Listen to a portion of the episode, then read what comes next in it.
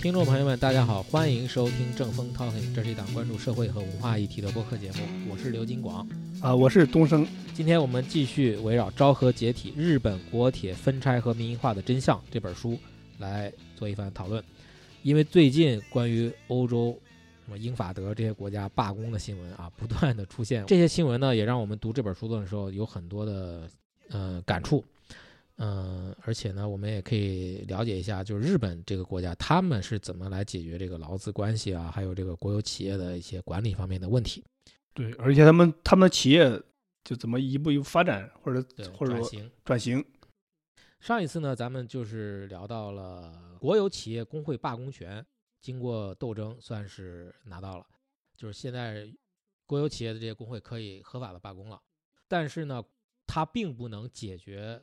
就是国铁的亏损问题，就是工人你可以靠罢工来提高自己的福利，但是你整个企业都做不下去了，办不下去了，那你的福利从哪来呢？你还是不能解决这个根本问题。而且工会的强盛，它也影响了国铁的经营，其实是让对呀，是副作用 让这个国铁的这个亏损是愈演愈烈。对对，你总是出现很多一些运营上的呃这个这个线路图的一些问题啊。对，而且工会是工会一直跟你对抗啊，然后这个呃。包括这个争夺一线谈判权啊，这些国铁对工会的这个管理，它是越来越松散。对，上一期其实咱们没谈很多细节啊，因为时间也很紧张。就是里面书里面其实谈了很多，就像比如在一线的时候，一些基层的那些小的呃小领导吧，咱们说，就他们在负责某一个小的一个区间或者一个段落，那你很多工会会员在跟他在那儿捣乱的时候，他就真的是没办法。去开展工作，没办法，国内当局就变成了弱势的这个地位。就这样的话，你想想，如果这个成天这个工会在那儿弄来弄去的，这个企业真的是没办法搞好。最后你这个企业办不下去了，亏损了，你这个工人利益还是会受到很大损害。这是一个就是起到副作用。但是整体上来说，还是因为我觉得整个的国民经济的结构，铁路在交整个交通运输这个行业里面的重要性其实是下降了。当然，可能还是制度问题。就说这个国铁它是还是一个大锅饭的一个形式，所以它这个生它这个运转的效率低下，所以这也是造成长期。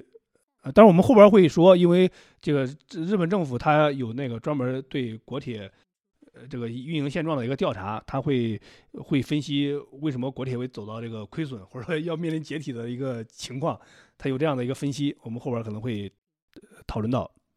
呃，那么就是从这个一九六五年，呃，国铁开始亏损，然后到一九七四年这十年之间，然后国铁内部频繁发生了像这个单人乘务的这个罢工呃争斗，然后完胜运动啊，罢工全罢工啊，劳资双方的这这些殊死搏斗，就是使国铁亏损加剧。这段是上一次的总结，上一次总结啊，亏损加重，然后到一九七五年的时候，这个累计亏损。已经达到了六点七万亿日元，这个国铁经营基本上就陷入了这个濒临死亡的这个重症状态。嗯，其实这个亏损已经太严重了。呃，那么国铁当局没办法涨价。嗯，不是，但那么国铁当局肯定是呃这个想各种方式来改善经营，所以他接下来他就是呃制定了各种各样的策略来。改对改善这个国铁的一个现状，国铁当局呃首先就想通过涨票价来弥补亏损，就是将票价涨上涨百分之五十。呃，那么为了让民众能接受这个票价上涨，国铁当局就决定通过媒体在各大报纸，然后连续发布多天的这个关于国铁财务困境的一些 哭穷，对，通过哭穷，呃。然后还有一些其他的方式，就是国铁通过设计出，呃，国铁的改善经营的一些方案。你首先要就是干线线路努力自负盈亏，然后二是就没有太大价值的地方线路予以废除，第三就是一部分职工的养老金由政府负担，然后第四是未来几年职工退休也不再吸纳新的职工，就降低职工的人数。这是国铁设就是设计出来的改善经营的一些方案，其实就是从第一条可以看出来啊，就是它的干线还是能够挣钱的，干线能挣钱，因为它人口密度大的地方，它这个铁路交通运输需求量比较大，它还是能够呃盈利。但是一些偏远地方，因为以前你修铁路，它肯定由政府部门来修，对，有肯定道政府来修。。但是这些地方其实坐火车的人会越来越少。呃，对，它是有一还有一些是有一些线路是受呃政治的影影响，对，就像有些谁当了呃大、啊大 大首当议相或者什么当什么了，然后他就把线路修到他家里边去，对所以这些线路其实挣不了钱的。对然后这样线路修了明多了话显是，要会亏的。嗯，对，明显亏的话，时间长都成为这个其实我们想象一下，我们我们呃对我们本国吧，也修了那么多的高速公路、啊，对都有这样的问题也会有类似的情况。很多线路也是在亏损我们。你看国铁，它作为一个国有企业，它在政府里面其实有一些部门是专门对它会有一些指导，就是等于说相关的管理部门。管理部门。日本国铁因为它是一个呃国有企业，它就隶属于政府的某一个部门。日本最早的时候有铁道省对它进行管理，呃，昭和前期在二战的时候都是由国家统一对这个国铁进行管理。后来有呃铁道省改成了运输省，就是包括了啊、呃海运啊或者公路运输都在内，但是仍然是在这个部门之下对国铁进行一个呃指导。就像咱们中国以前有铁道部，后来现在叫铁道总公司，其实那原来的铁道部就相当于日日本的那个铁道省，其实是一个意思。但这些部门里面有一些非常专业的那些呃职业官僚，他们对铁路非常的熟悉，他们可能很很多也在铁路部门工作过，而且他们对铁路、对国铁有非常那种深厚的情感、那种情怀，所以他们后来在制定整个国铁的民营化呀或者拆分那些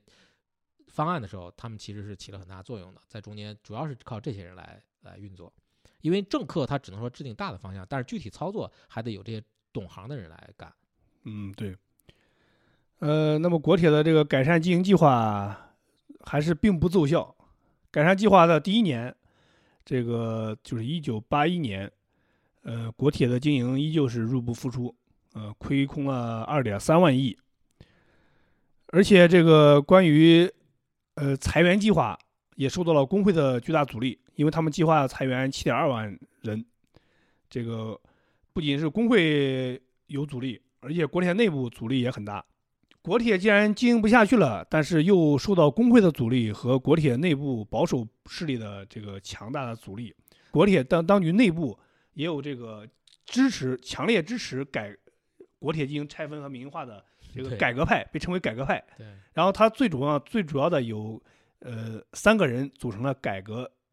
派的这个三人帮，然后他们就希望尽快进行呃这个国铁的改革，因为已经呃濒临死亡了，就没有退路可走了。这三个人都属于是当时的当时的少壮派就是年又年轻，但是又有改有革闯劲儿，有闯劲儿，而且有责任心。对，你看从这儿而且确实有实力。对，从这儿可以看出来，你看就是政府这一级，然后国铁管理层这一级到工会这一级，他每一级都有不同的想法，对，都有对这个国铁拆分都有不同的意见，对。每一级之间平行的有有这种争论，然后上下级因为政府管整个企业，企业内部劳资有对立，有纵向的这种纷争，也有横向的横向纷这种纷争，而且随着时代的变化，他们的这种势力也在。势力也在变化，或者说嗯他们的呃认识态度也在变化。这个党派他要看整个国际大局势，整个国民经济发展这些大局势，他们其实是要就是要预判，要提前很多年都要看到这些呃未来的情况。就是这个时候可能还没有那么严重，但是他们很早就提出来要对国铁进行改革了，但是实际上操作要延缓很多年。对，然后这个国铁内部的改革派就是三人帮，然后就想呃尽快推行国铁的改革，然后他们的策略你，这个名字是不是应该介绍一下？你也没记三人帮我没记，就就是 因为他们就他们的策略就是将国铁这个劳资对抗这些真实的情况抖露给国民，然后通过这个民众还是要来介入媒体的对借助媒体、借助大众的这个舆论舆论来逼迫国铁内部进行改革。对。于是其实这个更多的压力是给到内部的那些保守派，就是国铁管理层的搞保守派，嗯，对吧？然后他们就联系了这个报社各大报的记者，然后将这个劳资勾结啊，这个包括一线人员的这种违规领取津贴啊，隐瞒一些这个事故啊等各种丑闻又抖露了出来。对这个违规领取津贴，我印象很深啊，就是他们很多人有以前是有一个工作要做，但是后来是因为那个工作是已经是不需要人去操作了，但是他们还长期领着那个做那个活儿的工资。对对对对，这个嗯就有点儿就跟咱们以前这个咱们中国大锅饭有点儿那个意思。对啊，啊，他就有这个冒名领领领了对这这个福利。其实最后你最后其实掏钱的是整个日本的国民嘛。对啊啊，，因为他这个日本国有企业的他的这些亏空什么，他需要财政来财政财政来补贴的，是啊，所以大众是要了解这些事情。了解这些事情，而且他大众属于出钱的人，他们 对，呃对有态度有态度的。这些事情抖露出来之后，就引起了大众舆论的不满，然后斥责国铁烂透了，然后政府又组织了调查组，对国铁内部的真实情况进行调查。通过调查问卷，然后还有一线员工的这个反应，呃，他们就也是说到了很，就是国铁内部有很多问题，就一个是违规休假，还有这个就是一线管理人员就是被工会这个围攻，然后导致这个管理瘫痪，还有众多的这种混乱的这种情况。然后政府的这个调查就认为国铁现在是呃职场纪律荒废混乱，呃就撤换了国铁当局和工会的这个管理者，换上了这种呃强硬派、强硬的管理者，然后要整顿国铁的纪律啊。然后因为国铁跟工会这个势力的此消彼长，就是工会越来越强，所以他要换这种强硬派的管理者，让国铁整顿纪律，然后还要跟工会进行对抗。这个可以读一下原文啊。原文是国铁的现状及问题提出两点意见。第一点是缺乏企业性，国会及政府的过度干预及地区居民的过度要求，超越管理限度的庞大企业规模，国铁自身企业意识的责任感的丧失等等。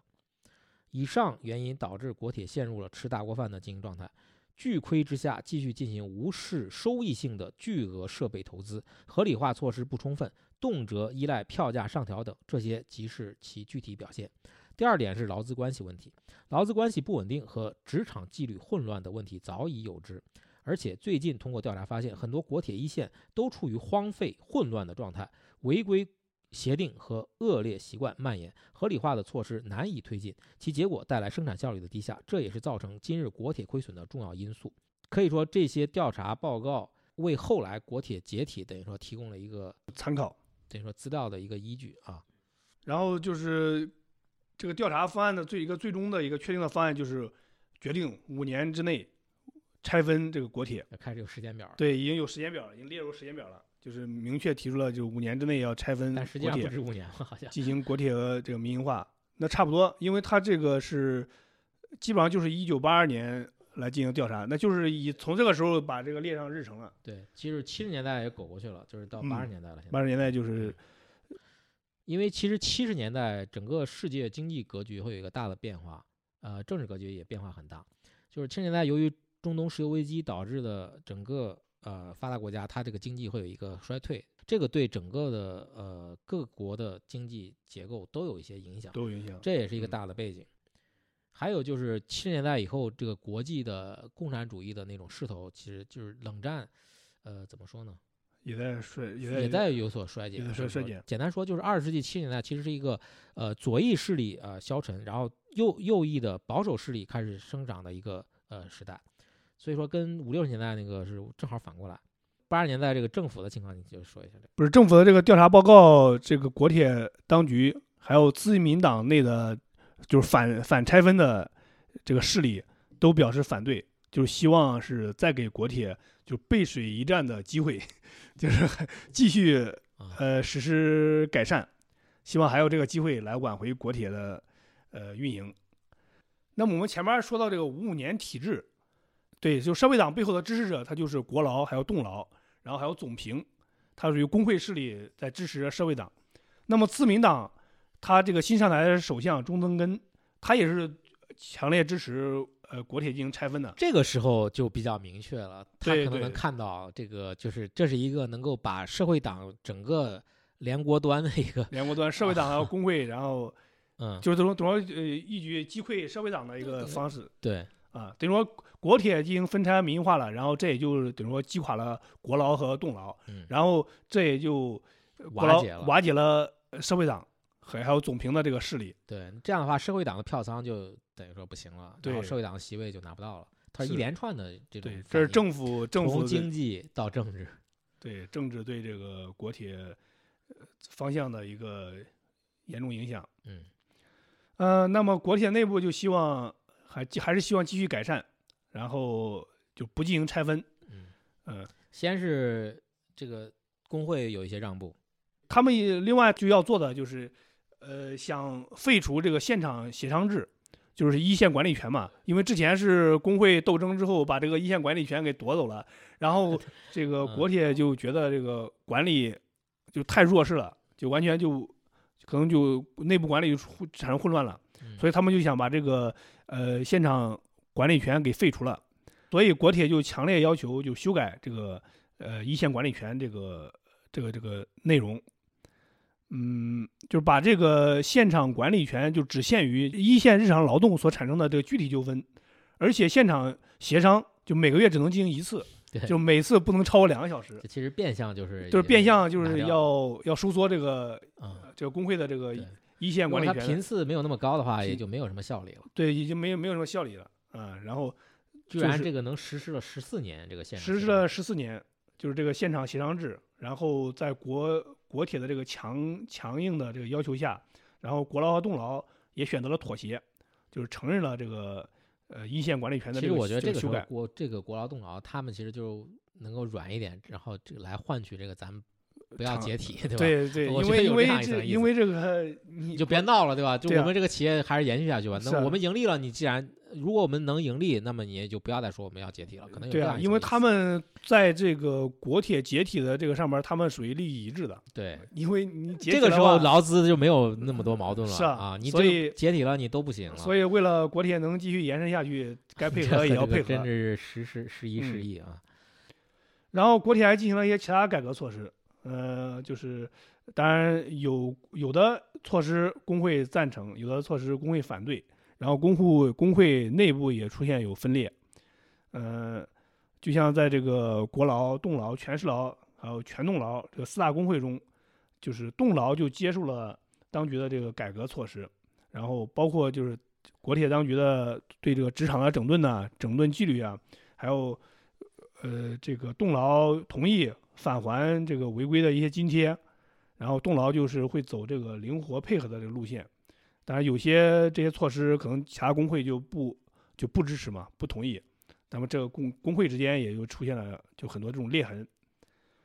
嗯、但国铁当局还有一些其他的这个斗争策略，就是也是会通过这个离间工会，然后来削弱工会的这个实力，嗯来进行这个运运营的一个改善。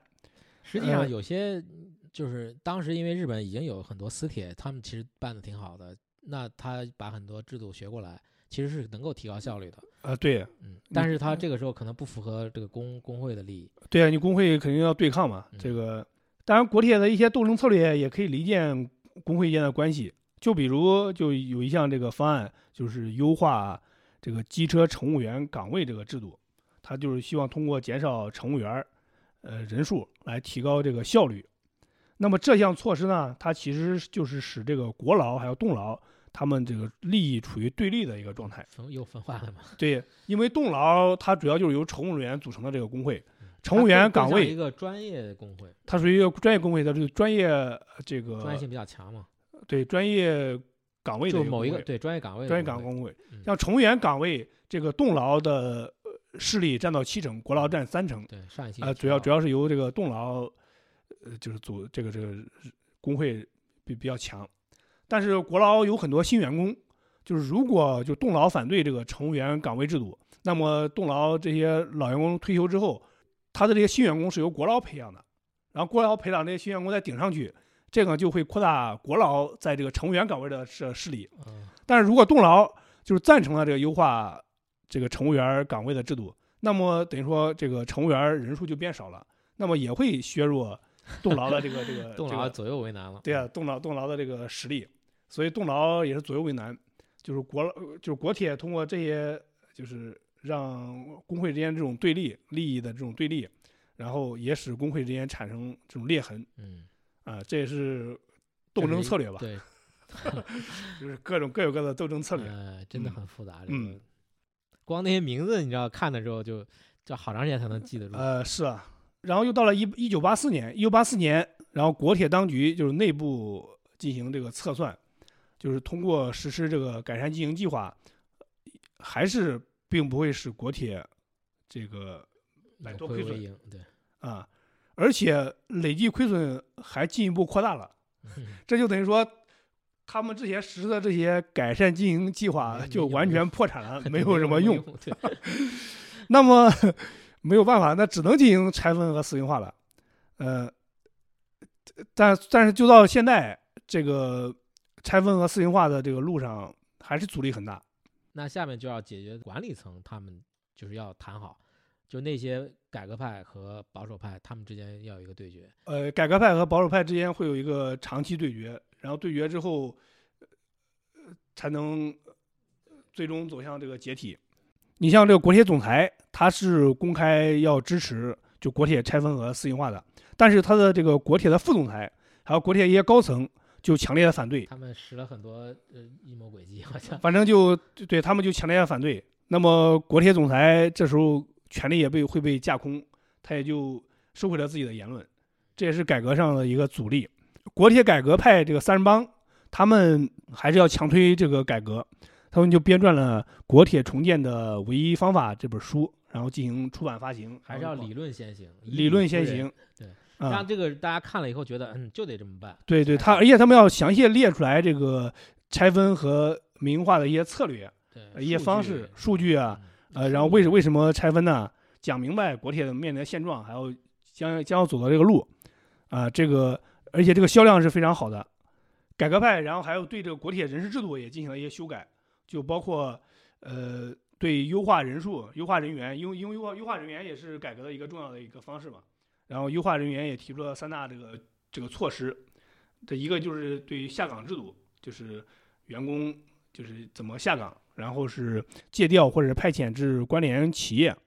这就是对优化员工的一个处置的一个方式嘛。然后还要鼓励员工退休，促进员工还有一些这个是退休制度进入到一些相关的政府部门，等于说变成公务员，对，就是说国铁这个消化不了的员工，他会总得有一个去就总有一个去处。嗯，啊有一个合理安排，让大家能够呃心里就是没有那么的就稳定人心吧。对这里我又想说本国了，你看我们当年二十世纪就是九十年代那个所谓下岗潮，那个时候那不就是说让你走就走了，对哪有什么安排，是，对吧？什么安排 但是但是你日本因为有工会，所以他不敢这样弄。我们也有工会啊，你不要乱说。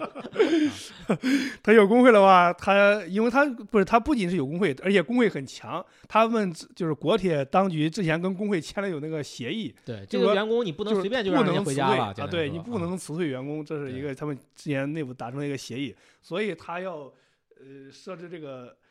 呃，国铁现在这个亏损，它又吸收消化不了这么简单说，你就得减员增效嘛。啊，得对，减员增效啊，减员增效，那你减下来员总得有一个安排。减员方法就一个是一个是可以下岗，下岗了也同意你下岗，转岗、下岗，下岗，你如果下岗的话，肯定有优惠的补贴嘛，这是一个下岗。另外一个就是，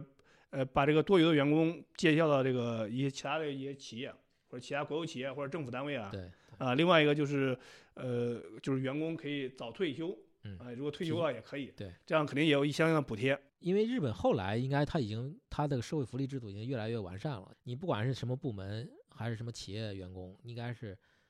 退休之后他的这个福利待遇应该是相差会越来越小，至少是我想到现在为止应该是应该是差不多了。但是那个时候我想应该是整个这个过程中。要不你想想，我本来你想想这个道理，就比如说我在国铁里面，我的工资比较高，但是你让我转到一个政府部门，我的工资可能会下降。对他可能也会不愿意。对，嗯，关于这个人事制度的这个三大措施，那个呃，动劳、铁劳还有全市劳，就是跟国铁当局达成了妥协，然后他们同意了这个方案，等于说是这个小工会，等于说相对来说这个小工会是同意了，但是国劳和全动劳就对这个人事改革方案就寸土不让，坚决反对。但是，但是又但是，国劳内部也分成了两派，对，因为呃根据现在的这个国铁的一个局势是吧，嗯形势，然后国劳内部也并不是说都赞成不是斗争啊，他们有一些主流派是建议斗争到底，当然还有一些反主流派也建议妥协。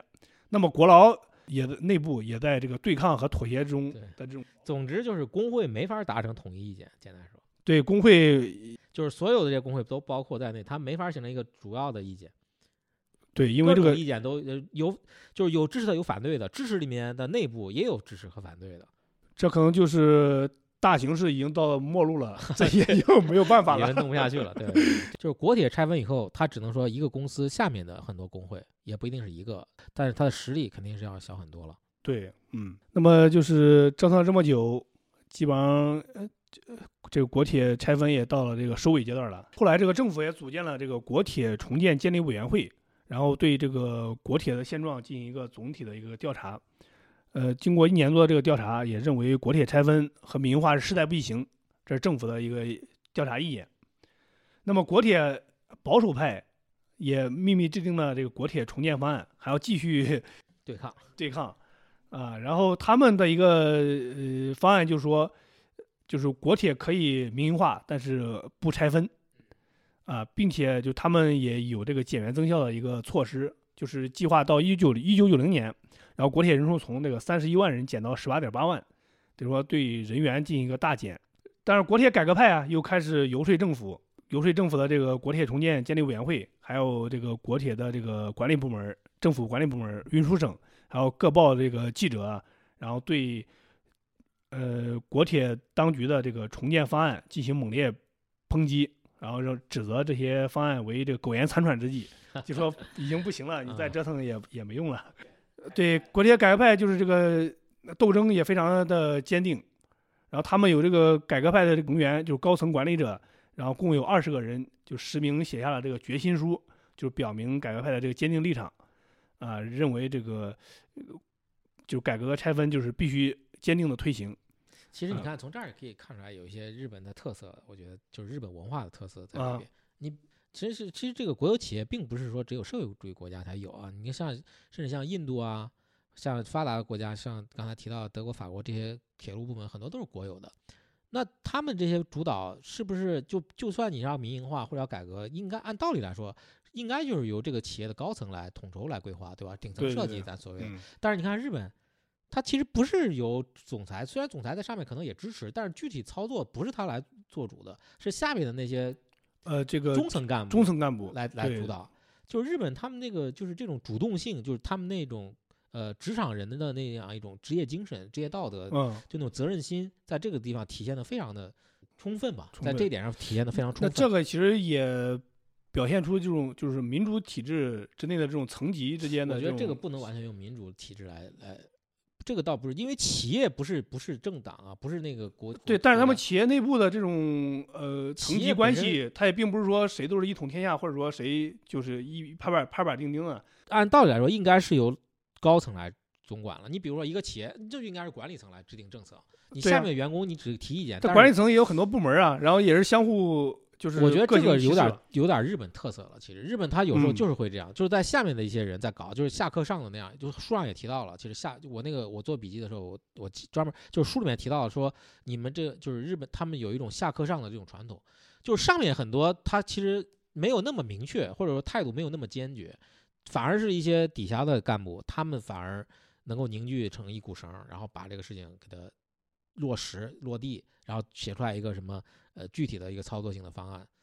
我觉得这点确实是，还是就是说他们对这个，你像他们，你像你想想这些人抱着怎样一种心态？我们是为了国铁好，但是我要把它拆分。你像这呃，对，是啊，你像保守派也很能理解，对吧？因为我对他啊好，我要让他继续留下来。但是他是我要为了他好，我要让他分掉，而且因为我有更大的责任心，我要为了日本人好。对啊，我要为了这个了更更更大的好，对对，这就更厉害了。那是啊，所以说他们其实是把自己的这个整个企业给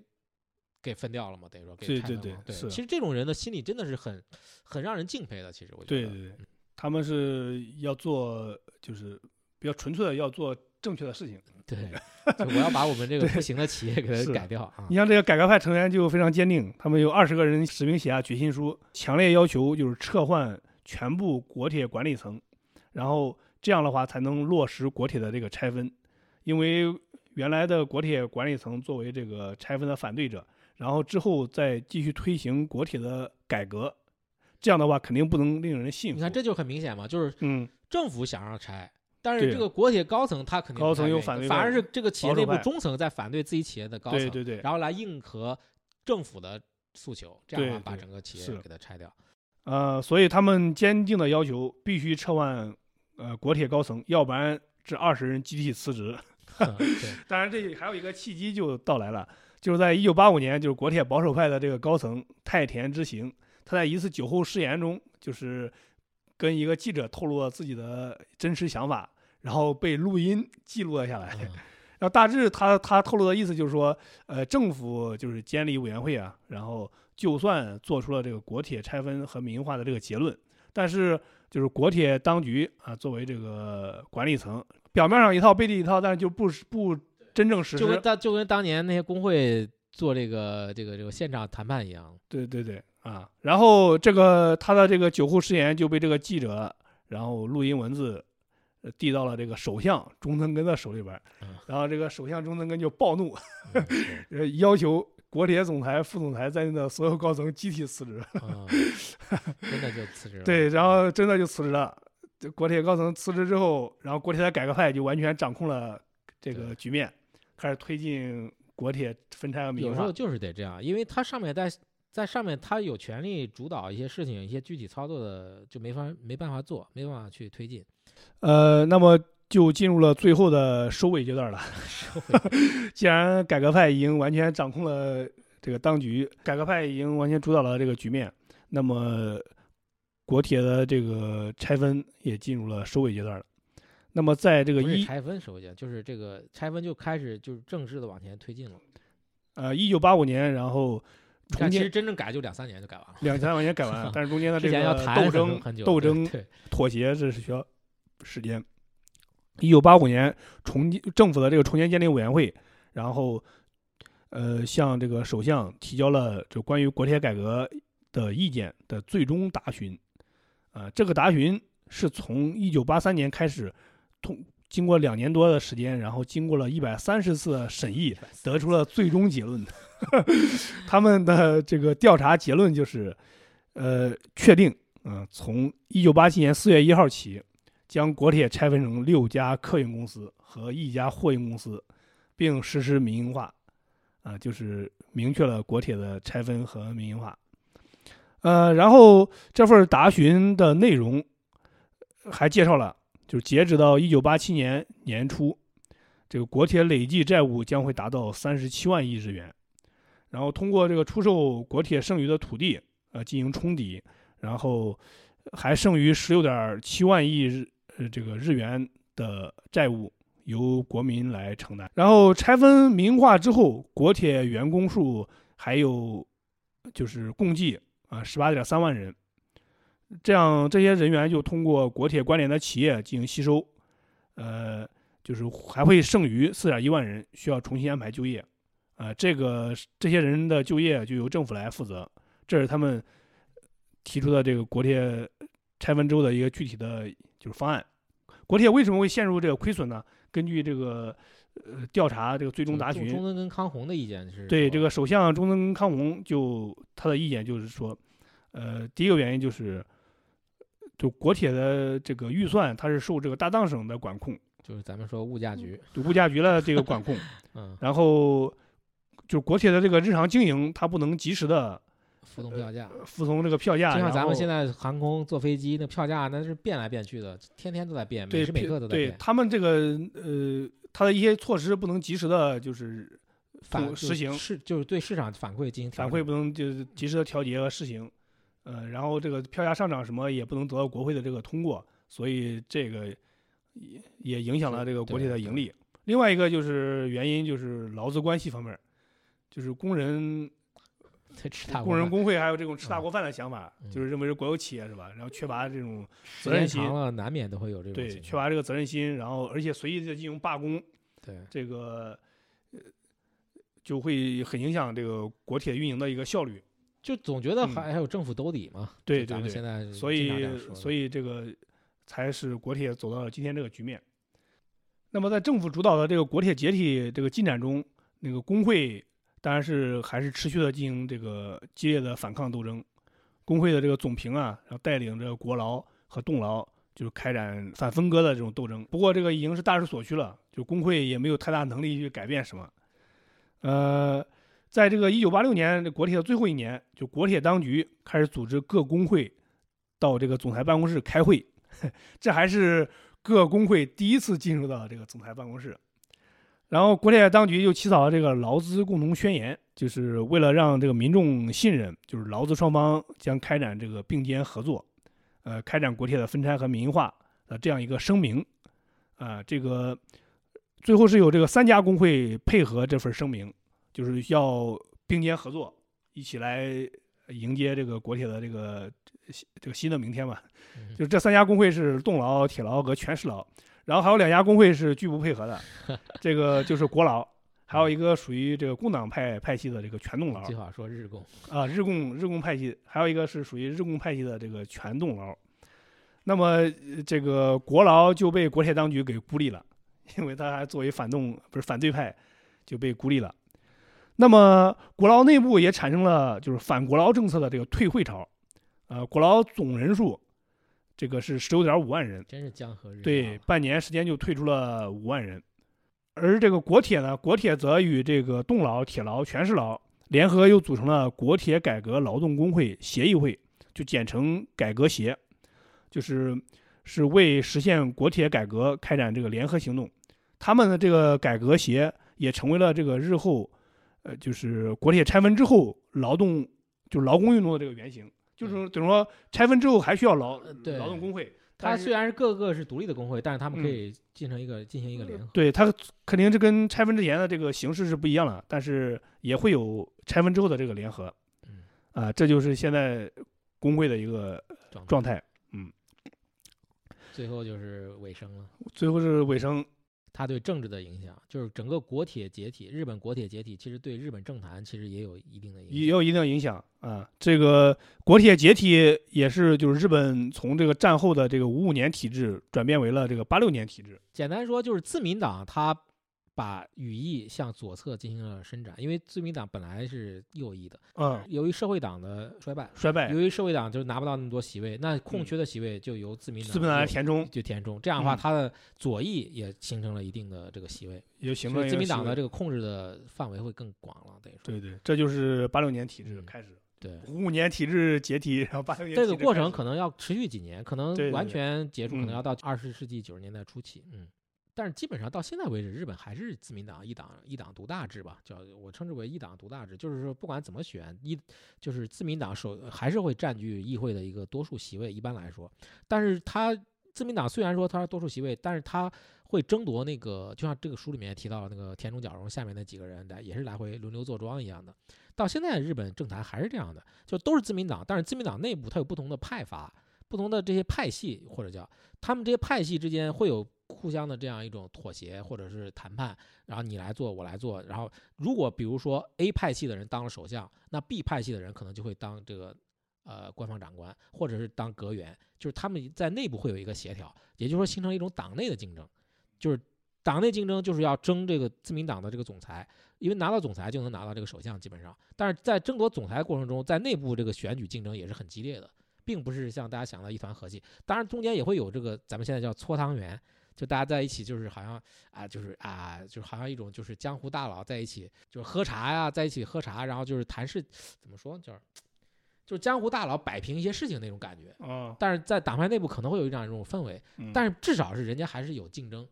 就是一不是谁就能一一手遮天，能够就在这个党内就能够说了算，必须还是要经过选票来最后说话。嗯，然后呢，一九八六年的时候，国劳内部也召开大会，就是提出了这个紧急应对方案。就是也准备想走这个大胆妥协路路线，就是停止对国铁当局的这个呃对抗。国劳内部也跟这个自民党内部一样，是啊，也是你看它有这个整个，因为国劳是一个大的工会，对大的工会，它没有太多的门槛和这个职业呃职岗位的限定，所以说它里面就会有，比如说有倾向社会主义呃派系，派系也有更激烈的，比如说呃倾向日共的派系，对，也有说跟他当局妥协的这个派系，嗯，也有说可能是这个就是。都什么都不是的一个随大流的那些人都有可能，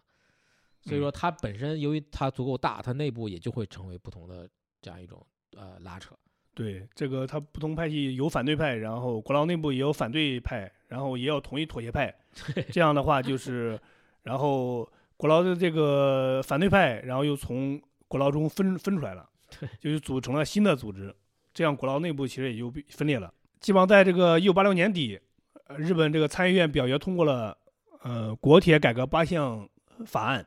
就正式决定了日本国有铁路将在次年的三月三十一日结束。其实真正拆分的那个技术上的，还有那些细节，其实没有细节就几个月，用了几对，对很快就因为它就是主要就是人事上的问题。对日本议会只要通过了改革法案，然后就开始具体实施。对，具体实施，几个月就搞定对，了。它十一月八六年十一月然后通过的，然后基本上四那就三月底就拆分完了。对，其实留给他们的改改的时间就五个月吧，嗯就五个月就就把这个拆分它拆。主要是一个经营和账目上的一个问题，还有嗯人事安排，人事安排是最重要的就是多余的人嗯员往哪儿去的问嗯题。但是从技术上没有太太多需要去变动的，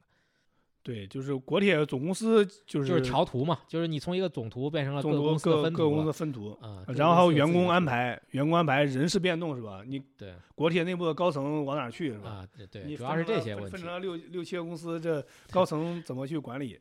这个接下来就是做这些事情。这里边还有一个有意思的事情，就是国铁改革三人组嘛，他们不是作为核心，然后一直推动国铁改革。然后他的三人组里边老大就是他们实现了这个国铁的拆分民营化，但是他三人组的老大井守准备把这个最后收尾工作做完之后就辞职，他做出了这样一个决定。事了拂衣去，事了深拂衣去那你呃，我看书里边怎么记录了他这个他为什么要选择这个呃民营化之后，他作为改革派的一个舵手吧、旗手，他却想进行辞职。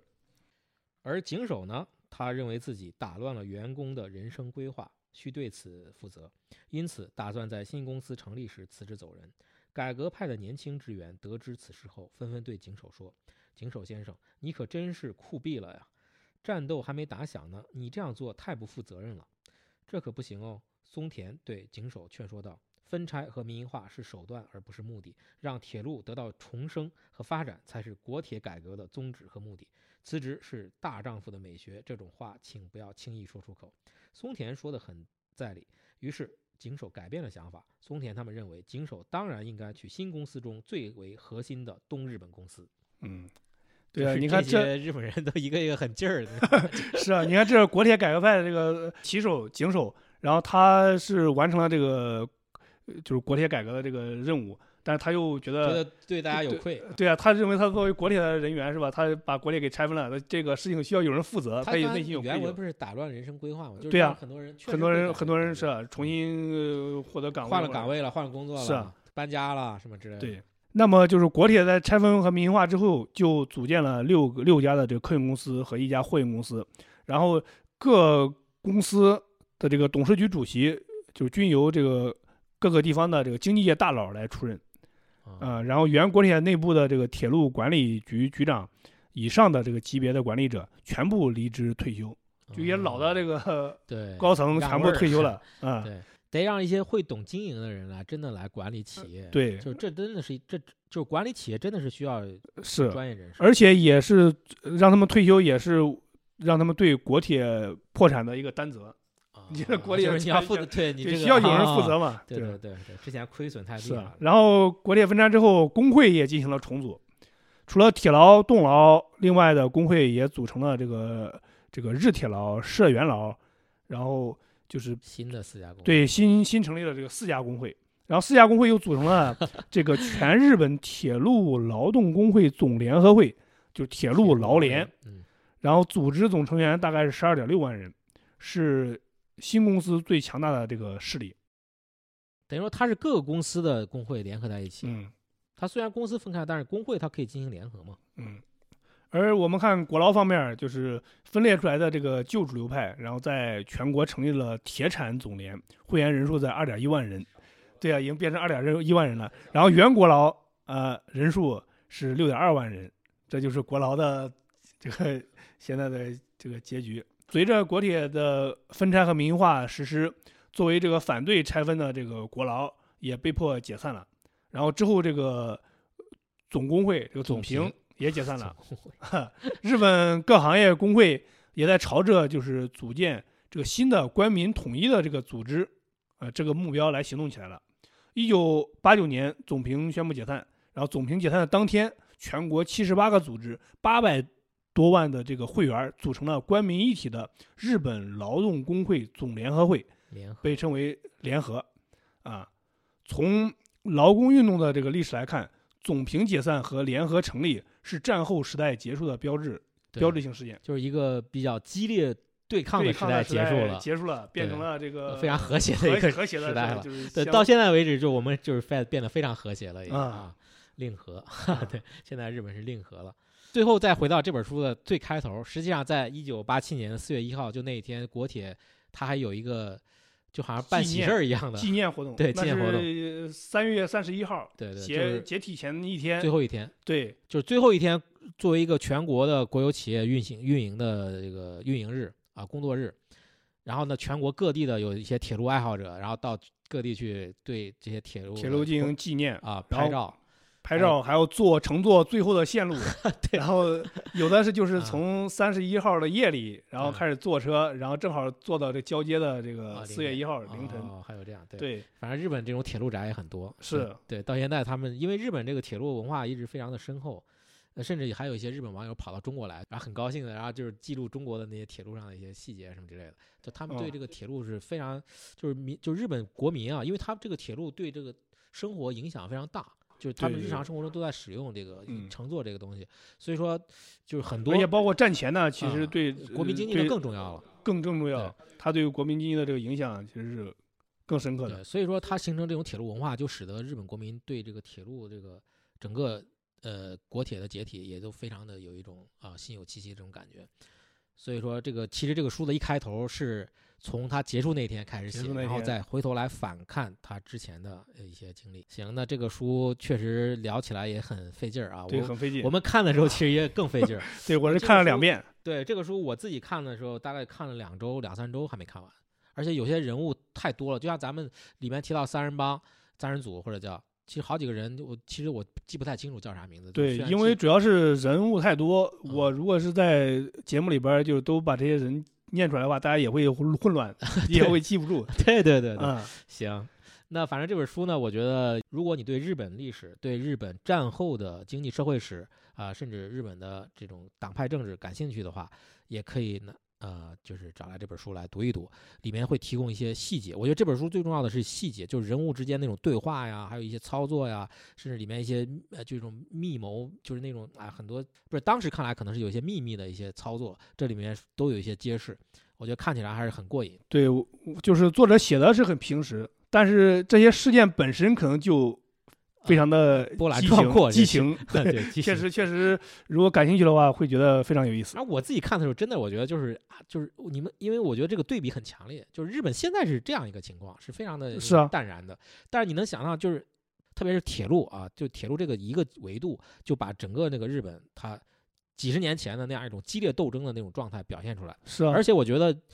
正是因为有那样一种各个团体、各个派系、不同派系之间这种变化，它一个派系它因为时时事不同了，他也会观点也会改，所以说这样一种激烈的斗争，经过几十年的斗争，最后才能达到一种社会的和谐和平稳。这是沉淀下来的结果。对，所以我们不能只看人家啊、现在日本过得很很好，人家都很嗯平，都很都很一个一个都是啊很有礼貌，然后也不争什么，不求什么，福利待遇也好。但是你要看到他是怎么怎么过来的，他是他是搏过，他是等于说是呃斗争过之后结果，现在已经现在是如果你不经历那个斗争，你就不太可能会走不到这样一个结果。嗯，所以说，我觉得看这个书会呃让人有很多联想，特别是作为当下中国，可能会联想到一些事情。是啊，啊，昭和解体就是国铁解体到现在也才不到五十年，不到五十年，其实是很很近的事情。对对。